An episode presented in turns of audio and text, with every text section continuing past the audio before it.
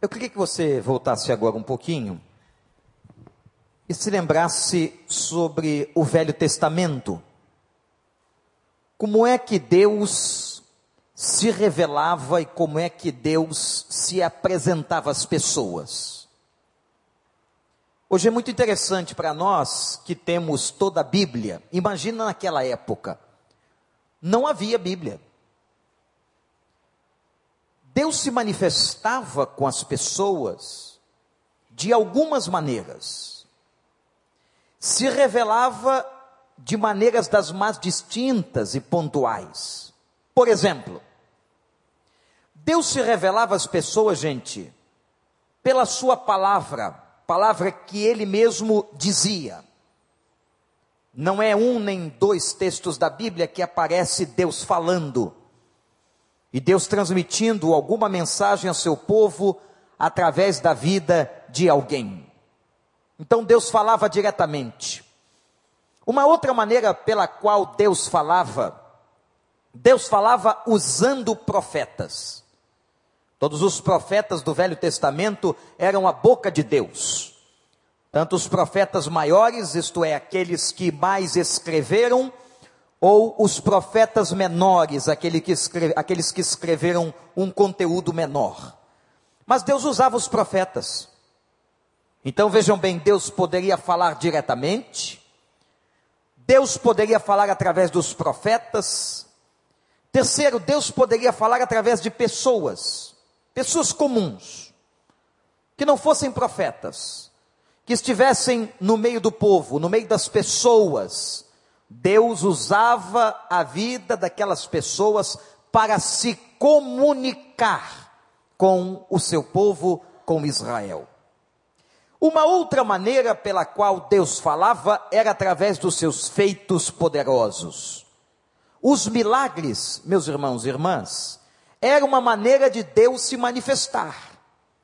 Quando Deus abriu o mar vermelho, quando Deus permitiu que as pragas viessem sobre o Egito, era, eram maneiras de Deus estar falando através do seu poder, da sua grandeza, da sua soberania.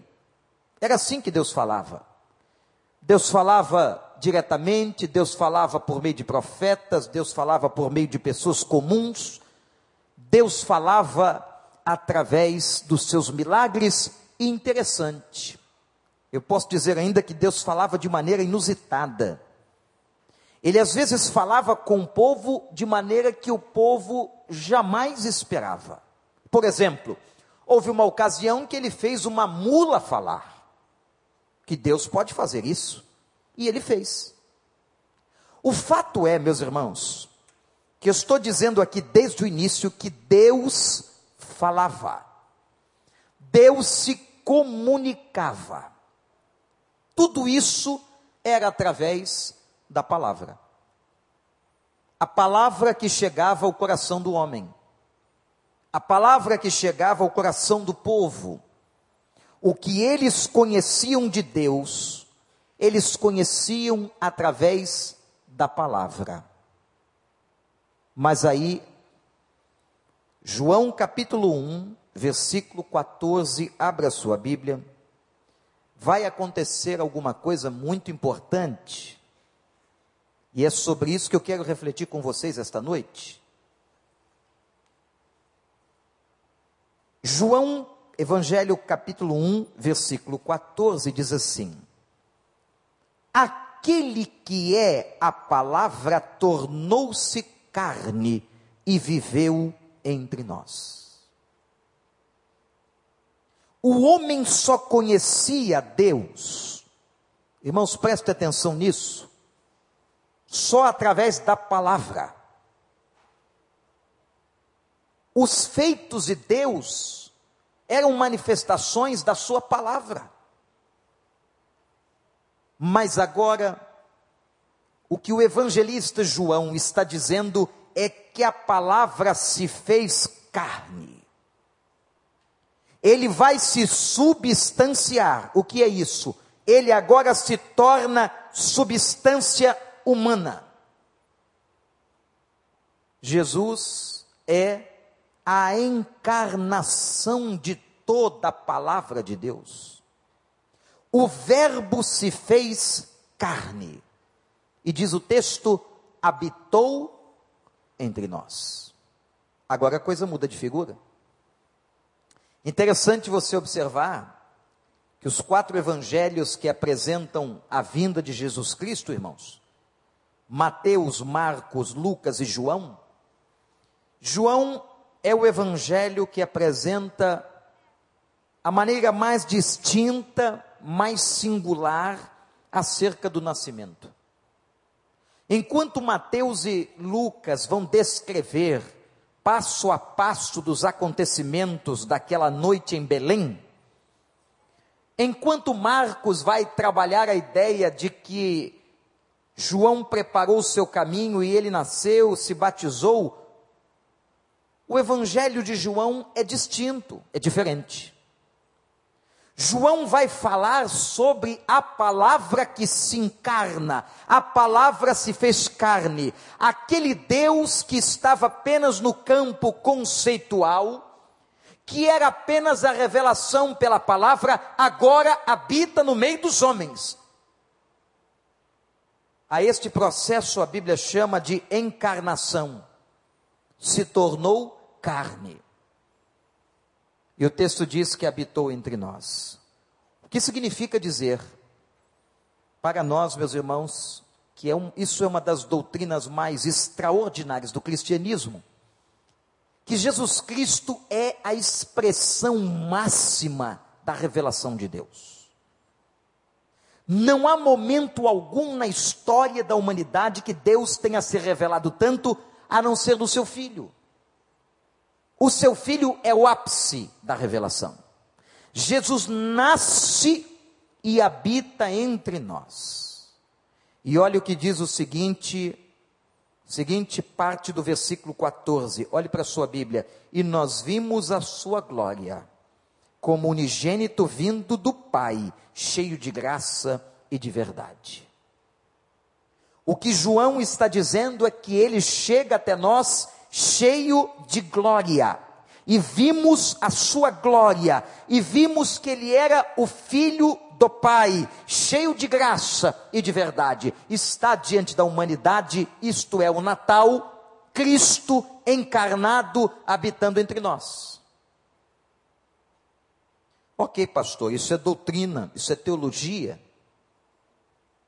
Mas em que, que isso muda a nossa vida? Como eu posso aplicar esse texto e trazê-lo para a minha realidade de vida. O que, que significa Jesus se fazer carne? O mistério da encarnação de Deus em Cristo é extraordinário. Nós podíamos ficar aqui falando uma série de coisas sobre essa teologia, sobre essa doutrina. Mas quando eu penso que a palavra se tornou carne e habitou entre nós, eu estou dizendo que Jesus se tornou palpável, acessível, que ele se torna agora plenamente visível. Não era mais por dedução profética, não era mais por um momento ou outro que Deus estava aparecendo na história. O texto diz que agora ele vem, toma a forma humana e habita no meio do povo e anda com o povo. E o povo o vê, e o povo vê as suas manifestações, e o povo viu a sua glória, o povo viu a sua grandeza, o povo viu a sua beleza, o povo viu Cristo que era o Verbo encarnado. O Verbo se fez carne, a palavra se fez carne e habitou entre nós. O que significa isso? Significa dizer primeiro que esse Deus se tornou presente. Que o Deus a quem nós amamos, que o Deus a quem nós servimos, que o Deus a quem adoramos, é o Deus que está aqui nessa noite, ele é vivo e presente no coração de todo aquele que nele crê. Ele está vivo. E isso é uma experiência substancial. A fé e a presença de Deus na minha vida é alguma coisa que eu sinto, que eu percebo, que eu noto. É fato, é real, é verdadeiro. O texto diz: E vimos ele cheio de graça e de verdade. O Cristo, meus irmãos, que nós temos, o Jesus a quem nós amamos e servimos, ele é absolutamente real e concreto. Você crê nisso? Ele está em mim, na pessoa do seu espírito. Agora, como é que é a minha relação com ele? Volta aqui agora a beleza do processo da encarnação. A nossa relação com Ele tem que ser uma relação palpável. Cristo na nossa vida, a nossa vida em Cristo tem que ser algo visível. Absolutamente visível. E é isso que ele espera de nós, gente. Quando nós estamos celebrando o Natal, nós sabemos, obviamente, que esta é uma celebração simbólica, porém válida não vejo qualquer problema bíblico ou teológico em a igreja cristã no mundo celebrar o Natal festivamente. Por exemplo, a igreja no leste europeu, a igreja na Ucrânia, a igreja que teve uma influência de um outro tipo de segmento do cristianismo, celebra o Natal, além da data ocidental de 25 de dezembro, dia 7 de janeiro. Aliás, o dia 7 de janeiro, para eles no leste europeu, é muito mais forte do que 25 de dezembro. Mas o fato é que Jesus não nasceu nem 25 de dezembro, nem 7 de janeiro. Pela descrição de Lucas, e ali você tem descrição climática, descrição da astronomia, descrição de comportamento ambiental, pastores estavam no campo, e se estavam no campo guardando rebanho, isso não se dava no auge do inverno no Oriente Médio, que seria exatamente por esta época do ano. O mais provável é que essa data, segundo os estudiosos, a real data do nascimento de Jesus, seja entre março e abril. Mas não importa. O que nós estamos fazendo aqui é simbólico a celebração vale a pena. É uma grande oportunidade evangelística da igreja. É um grande momento da igreja falar sobre Cristo, mesmo sabendo que a sociedade, que o mundo capitalista usa esse momento para vender produtos, para comercializar. Nós sabemos disso. Mas nós vamos aproveitar este momento para anunciar, para proclamar e dizer ao mundo que esse Cristo nasceu, que esse Cristo vive, que esse Cristo que veio é Deus encarnado no meio dos homens. Que é Deus que desceu entre nós, na pessoa do seu Filho Jesus Cristo, anunciou o seu amor, proclamou a sua verdade, falou sobre salvação, entregou sua vida, morreu e ressuscitou.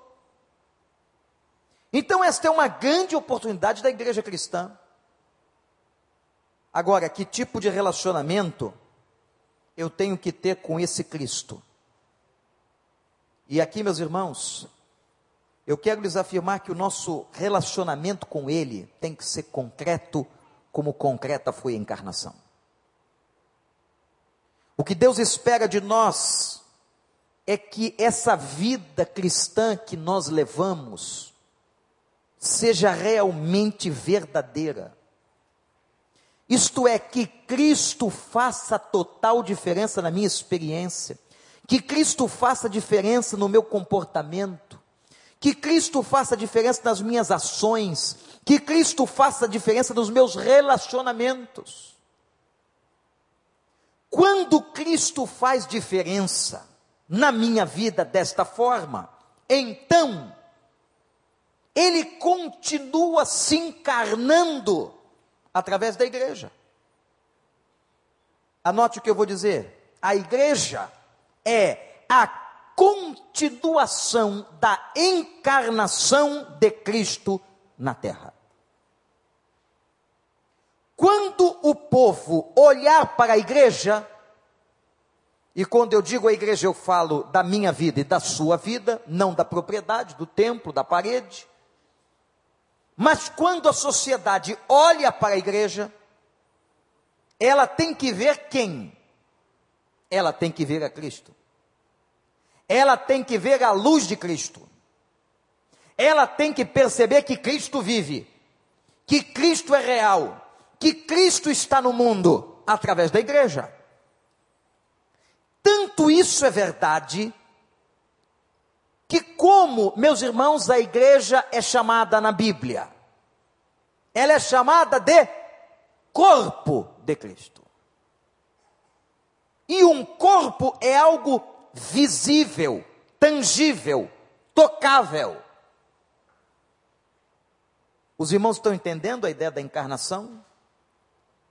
Parece difícil, mas não é, tem que se tornar simples no nosso entendimento. Quando o mundo olhar para nós, quando o seu vizinho olha para você, quando a pessoa que trabalha contigo observa a tua vida, ele tem que ver alguma coisa de Cristo.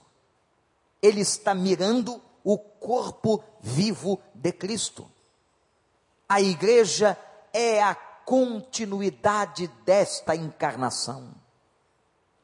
A palavra se fez carne, habitou entre nós. O que era teoria, o que estava na boca dos profetas, o que estava na teoria dos homens de Deus no Velho Testamento, o que estava apenas em manifestações e milagres, agora se encarnou, é real, está diante de nós. Por isso que a nossa relação com Ele e a nossa relação com Cristo, gente, tem que ser uma relação absolutamente concreta. Eu falo com Deus. Deus fala comigo. Isso é concreto. Você fala com Deus, Deus fala com você. Isso é concreto. Eu tenho, você tem experiências com a sua oração. Você clama a Deus e vê a resposta de Deus. Você vê milagres de Deus na sua vida. Você vê intervenção de Deus. Você vê Deus abrir portas e fechar portas. Isto é experimentar a realidade no cotidiano do Deus que se fez carne. Então observem que Deus não é mais aquela ideia transcendental, distante, longínqua. Não, Deus é palpável. Deus é acessível. Deus é presente. A palavra se fez carne. Interessante que João está tratando disso, por quê? Porque naquela altura, o mundo estava dominado pela política romana, mas culturalmente não.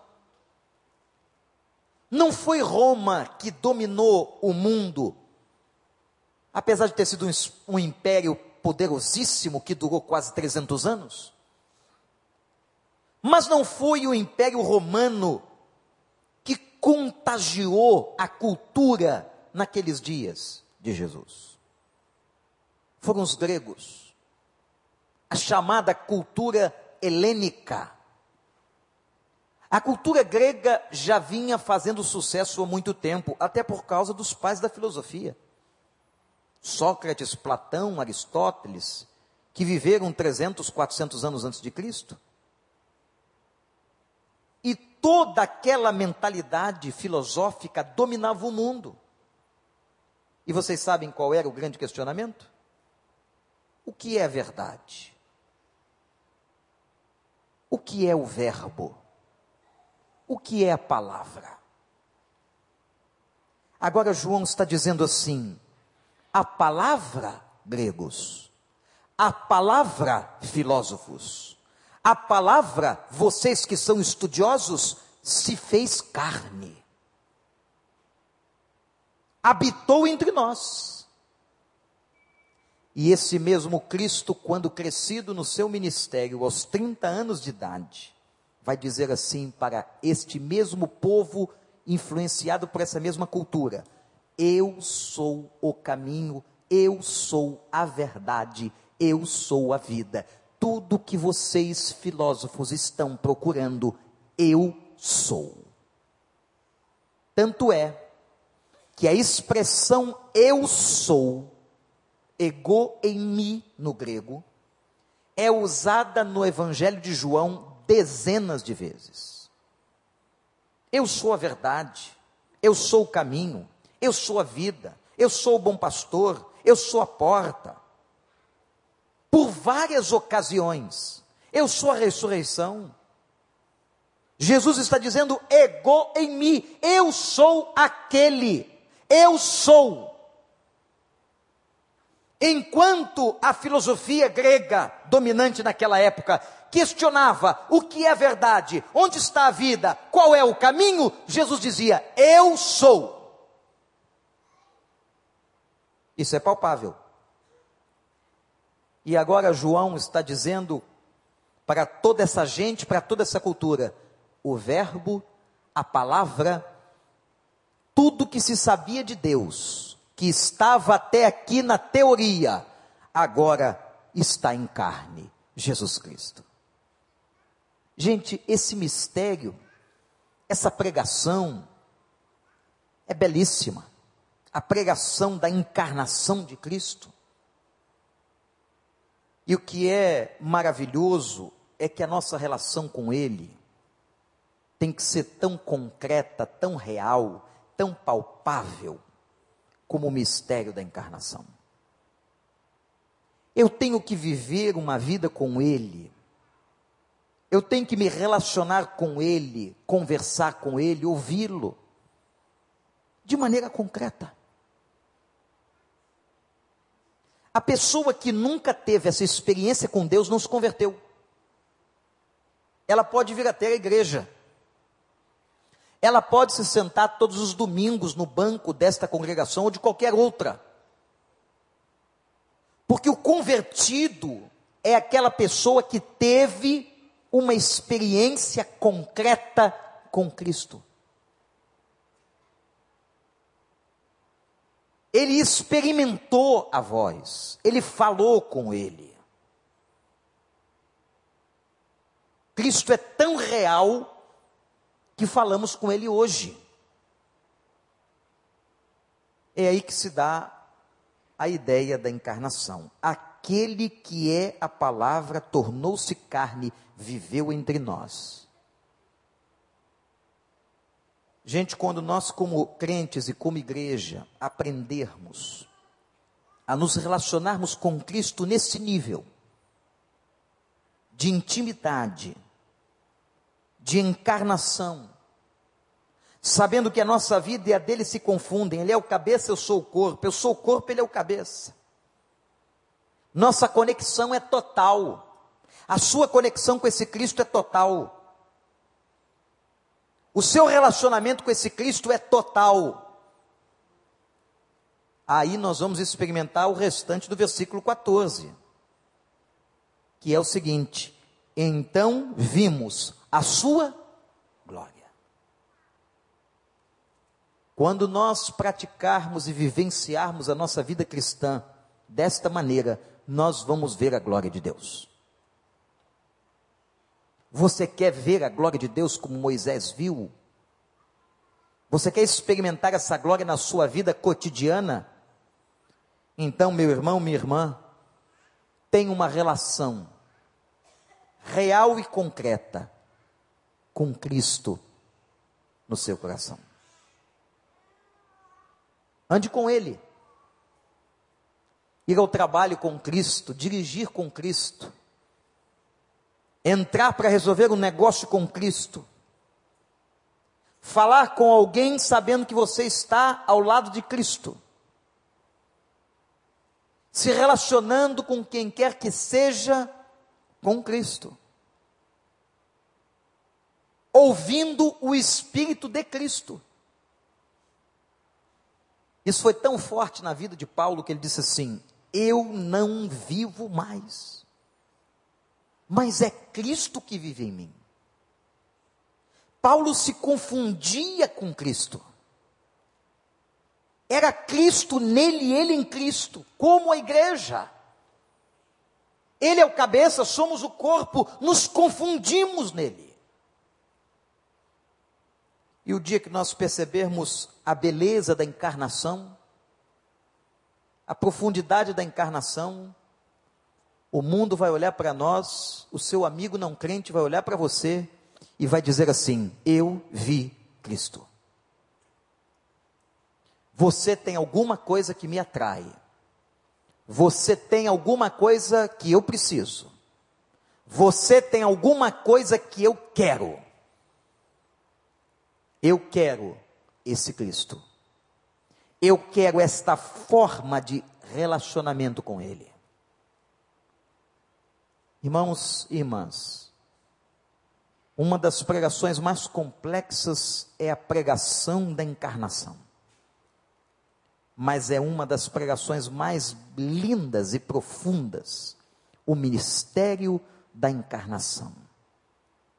Ele não é mais uma teoria ele não é mais uma palavra na boca do profeta, ele está entre nós.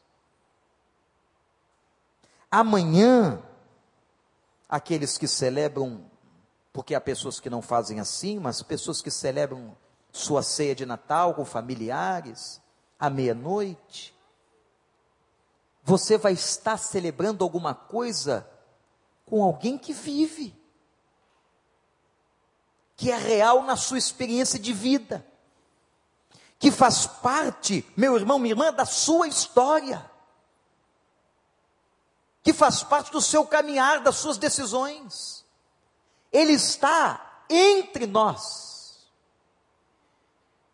E que você possa perceber isso e celebrar a Ele amanhã, naquele momento em que nós escolhemos para comemorar o nascimento de Jesus, que aqueles que estiverem perto de nós possam perceber que a nossa relação com Ele é muito real e concreta.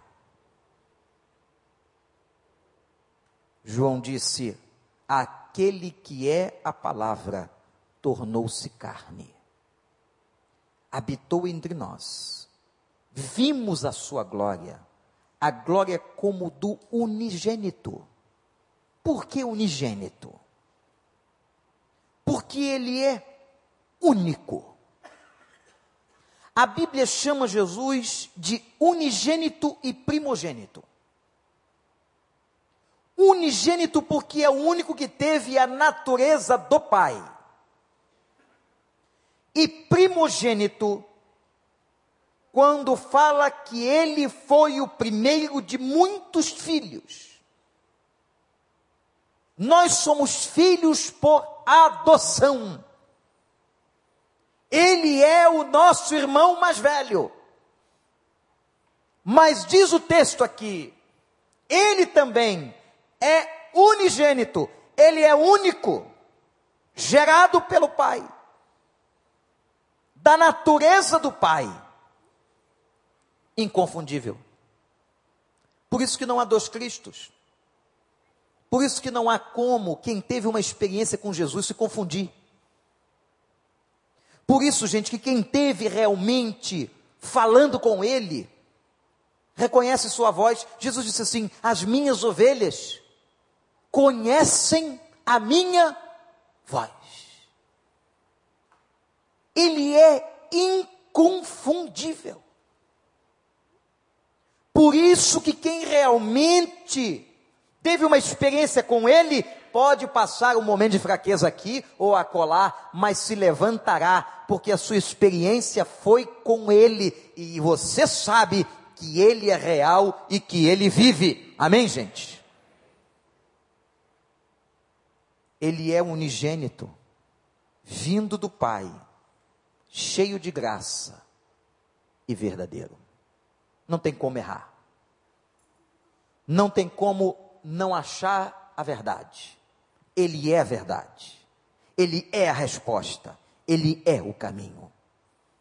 Que nós possamos aprender com esse texto, que o Cristo que se tornou carne, continua entre nós, na presença do seu Espírito, e nós nos confundimos tanto com Ele, que agora você é parte dele. Você e eu, igreja, somos o corpo vivo de Cristo na terra. Tenhamos com Ele esta relação. Não tenhamos com Cristo, olhem para mim, qualquer relação de cunho religioso. Ele não quer isso. Ele não quer uma pessoa que frequenta uma igreja cristã por tradição de família. Ele não quer uma pessoa que frequenta uma igreja cristã por medo que alguma coisa má possa acontecer na sua existência. Não. Ele quer que você viva a vida cristã entendendo que ele é real. Que ele é inconfundível que Ele é presente na vida de cada um de nós. Meu irmão, minha irmã, você fala com Cristo que te escuta. Você fala com Cristo que fala com você. Você fala com Cristo que sabe tudo que você passa. Você fala com Cristo que conhece todos os seus segredos. Você fala com Cristo que sabe agora das tuas lágrimas e das tuas necessidades. É essa relação, é essa intimidade, é essa beleza, o mistério da encarnação do Senhor. Ele é unigênito, mas ele é primogênito, é nosso irmão mais velho, é nosso amigo, é nosso pai, é nosso Deus. Ele está aqui, ele está presente, ele está vivo. Vamos falar com ele? Abaixa a sua cabeça. E neste momento, agora, em nome de Jesus, nome dEle, que você possa orar. E orar sabendo que você está falando com Deus verdadeiro, que habitou entre nós, que habita entre nós, que nos ensina que a relação que temos que ter com Ele é de intimidade.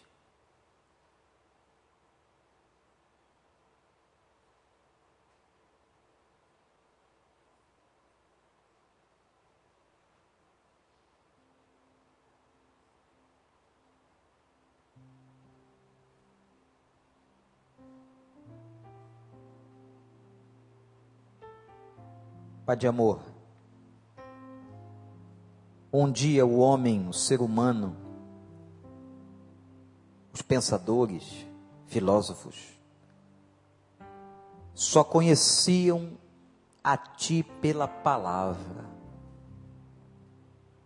pelo que lhes era contado. Mas eu quero te agradecer porque um dia o Senhor enviou Jesus e o Verbo se fez carne o que era palavra se tornou verdade.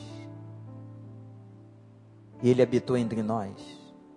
Nós vamos celebrar isso amanhã, Senhor. Vamos celebrar com toda alegria que um dia o Senhor fez isso por nós, enviando o seu Filho. Para que tenhamos com Ele relacionamento, intimidade. Pai, nos ajude a que tenhamos uma vida contigo de muita comunhão, Senhor. Que nenhum de nós tenha dúvida sobre o Deus a quem ora, a quem ouve, que possamos saber que o Senhor está conosco realmente em todos os momentos da nossa vida.